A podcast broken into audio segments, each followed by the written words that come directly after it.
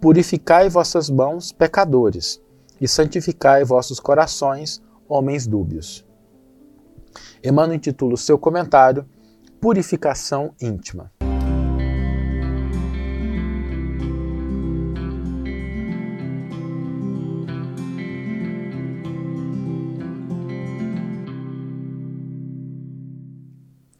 Olá, meus amigos, olá, minhas amigas, sejam todos muito bem-vindos. Nós estamos começando mais um Reflexões com Emmanuel.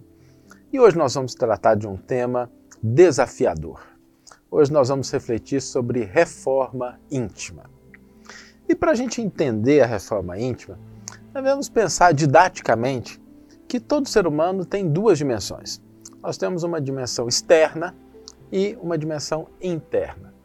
A dimensão externa é aquela que a gente comunica, que a gente enxerga nas outras pessoas, que a gente demonstra. E é essa dimensão que ela é julgada, avaliada, medida por aqueles que nos observam, e também é essa dimensão que a gente avalia, que a gente mede, que a gente julga quando a gente contempla outras pessoas. Essa dimensão externa é a dimensão que aparece nas nossas relações, nas situações de convivência. Mas ao lado dessa dimensão externa, nós temos uma dimensão interna que é inacessível às pessoas que estão à nossa volta. Não importa quanto tempo a gente tenha de convivência, o quanto a gente goste de uma pessoa, essa dimensão é a dimensão que diz respeito a cada um de nós.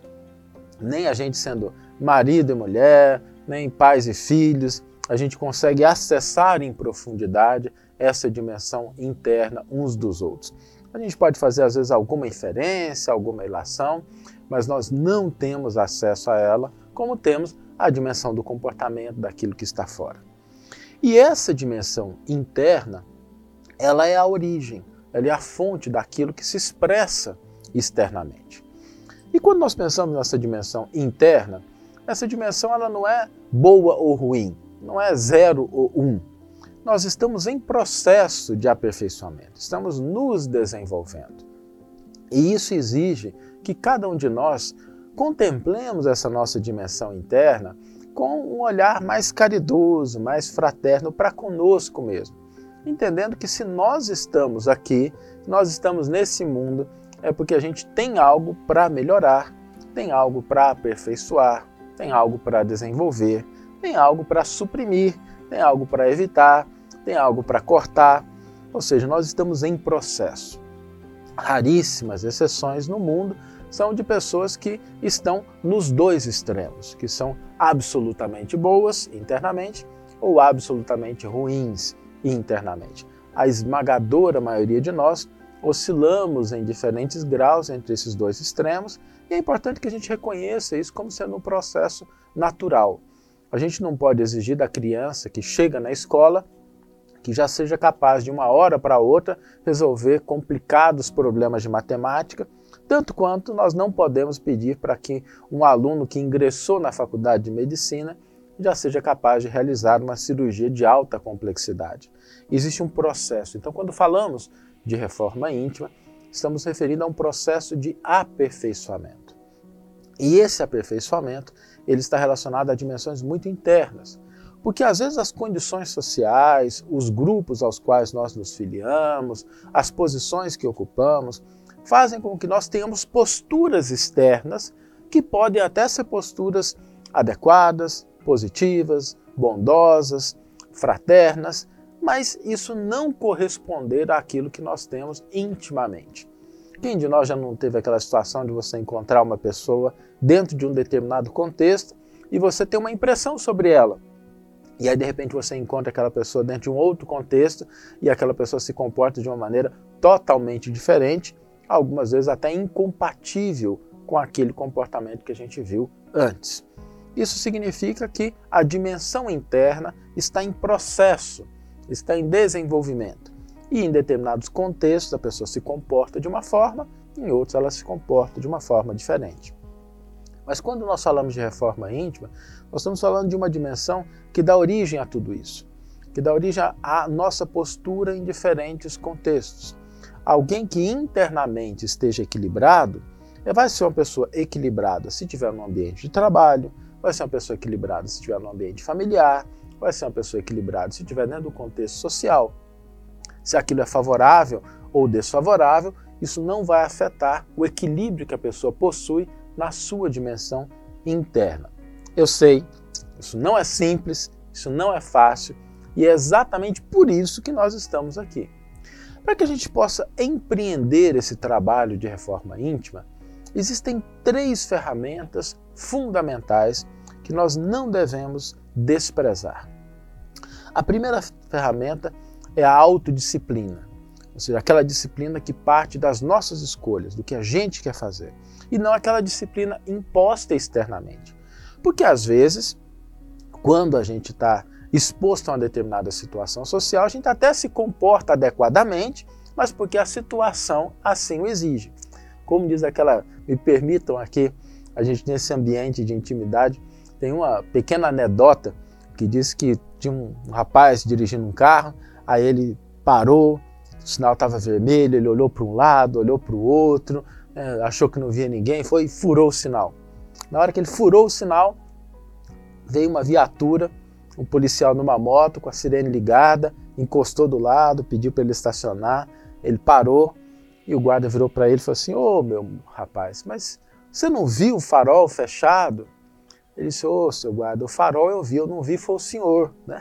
Ou seja, às vezes a gente se comporta adequadamente porque existem elementos de restrição. E ok, isso está valendo do ponto de vista do convívio social, mas isso não significa que a gente desenvolveu autodisciplina. Agora nós precisamos tomar cuidado também, porque a autodisciplina não é automutilação, não é a gente se menosprezar, não é a gente exigir demais, não é a gente se forçar coisas que nós ainda não somos capazes. Nós devemos ter ideais, buscar padrões, modelos, mas a gente deve reconhecer que nós estamos em processo. Como é que a gente categorizaria uma pessoa que tivesse, vou dar um exemplo bem do cotidiano, uma pessoa que tivesse um ideal de fazer um esporte, alterofilismo, levantamento de peso, e aí ela visse lá alguém que ela encontrou como um modelo, um padrão que levantasse 180, 200 quilos. E a pessoa quisesse chegar na academia no primeiro dia, nunca levantou peso nenhum, colocasse ali 180, 200 quilos e quisesse levantar. O que, que ia acontecer? Essa pessoa ia se machucar, ia se ferir, porque ela não desenvolveu ainda musculatura para poder realizar aquela tarefa. A musculatura moral é a mesma coisa.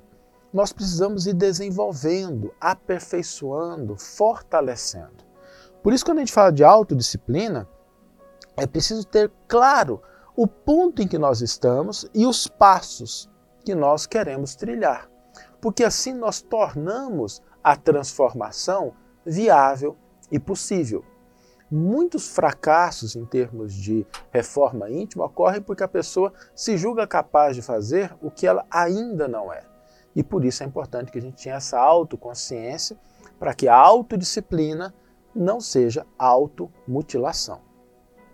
O outro elemento da reforma íntima é o conhecimento.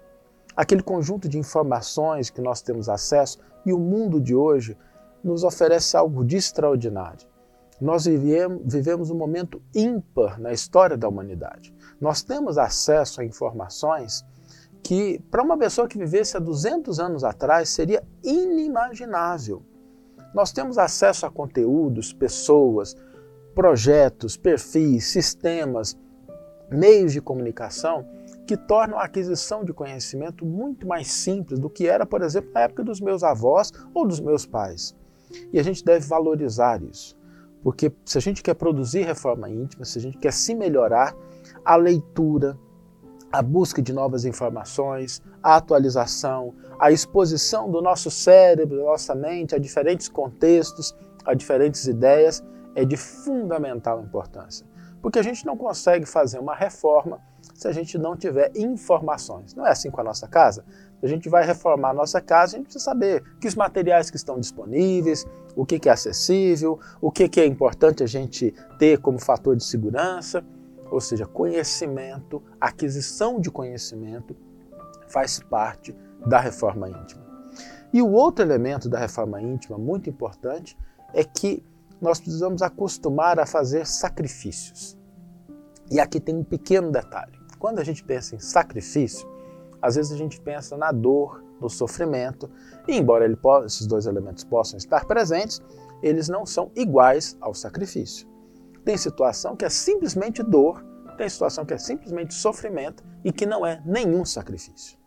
Sacrifício é quando a gente aprende a trocar algo por algo melhor. Trocar alguma coisa por algo que seja melhor do que ela.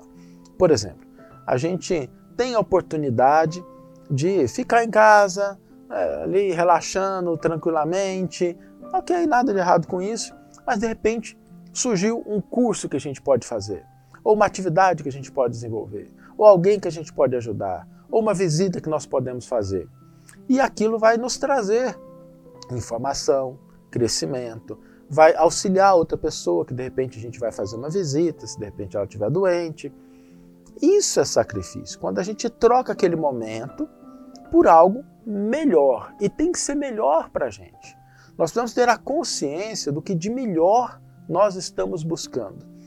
Quem me conhece sabe que eu gosto muito de xadrez, apesar de não ser um bom jogador, mas é algo que eu gosto, é, assim, é um hobby.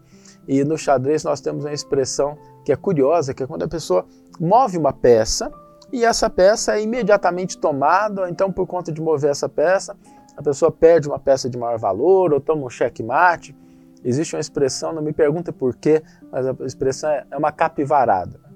Ou seja, nós não podemos confundir capivaradas com sacrifício. Sacrifício é quando a gente abre mão de uma peça para que aquela peça sendo tomada, ela nos coloque numa posição melhor, numa posição mais confortável, ofereça alguma vantagem dentro daquele contexto do jogo de xadrez. Isso pode ser transportado para a nossa vida. Sacrifício real é aquilo que nos coloca em condições de trocar alguma coisa que nós temos consciência do que é por algo melhor que nós também temos consciência do que se trata. Por isso, buscar a reforma íntima significa a gente trabalhar nessas dimensões. Não é simplesmente um projeto é, da gente ficar inventando, imaginando, tentando se melhorar. Ok, a gente precisa se melhorar, mas como? Trabalhando na nossa autodisciplina, na aquisição de conhecimento e a gente aprendendo a fazer sacrifícios, ou seja, trocar coisas por algo melhor. Vamos ler agora a íntegra do versículo e do comentário que inspiraram a nossa reflexão de hoje. O versículo está na carta de Tiago, capítulo 4, versículo 8. Eu, particularmente, gosto muito dessa carta de Tiago. Eu acho que ela é uma carta muito simples e às vezes esquecida e é uma carta que tem um conteúdo extraordinário, vale a pena a gente conhecer. Especificamente nesse versículo, Tiago nos diz: Purificai vossas mãos, pecadores, e santificai vossos corações, homens dúbios. Emmanuel intitula o seu comentário Purificação íntima. Cada homem tem a vida exterior conhecida e analisada pelos que o rodeiam e a vida íntima, da qual somente ele próprio poderá fornecer do testemunho. O mundo interior é a fonte de todos os princípios bons ou maus, e todas as expressões exteriores guardam aí os seus fundamentos.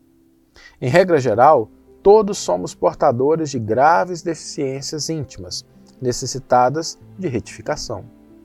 Mas o trabalho de purificar não é tão simples quanto parece será muito fácil ao homem confessar a aceitação de verdades religiosas, operar a adesão verbal a ideologias edificantes. Outra coisa, porém, é realizar a obra da elevação de si mesmo, valendo-se da autodisciplina, da compreensão fraternal e do espírito de sacrifício. O apóstolo Tiago entendia perfeitamente a gravidade do assunto e aconselhava aos discípulos limpassem as mãos, isto é, retificassem as atividades do plano exterior, renovassem suas ações ao olhar de todos, apelando para que se efetuasse igualmente a purificação do sentimento no recinto sagrado da consciência, apenas conhecido pelo aprendiz na soledade indevassável de seus pensamentos. O companheiro valoroso do Cristo, contudo, não se esqueceu de afirmar que isso é trabalho para os de duplo ânimo, porque semelhante renovação jamais se fará tão somente à custa de palavras brilhantes. Uma bela página de Emmanuel que nos convida a esse entendimento mais profundo a partir desse versículo da carta de Tiago, a o que é a reforma íntima de fato, essa transformação que ocorre dentro de nós. E o convite, o desafio para nós hoje, fazemos uma avaliação. Qual dessas ferramentas a gente pode colocar em prática no nosso projeto de reforma íntima? Vamos escolher um. Tá? Não vamos escolher dois, três, não vamos fazer como a gente começou, não vamos entrar na academia querendo já carregar muito peso. Vamos escolher um elemento. A gente pode trabalhar a autodisciplina, a aquisição de conhecimento ou o sacrifício. Cada um de nós escolher um desses elementos e colocá-lo em prática hoje no projeto de melhoria, de aperfeiçoamento, de reforma íntima. Que tenhamos todos uma excelente manhã, uma excelente tarde, ou uma excelente noite e que possamos nos encontrar no próximo episódio. Um grande abraço e até lá!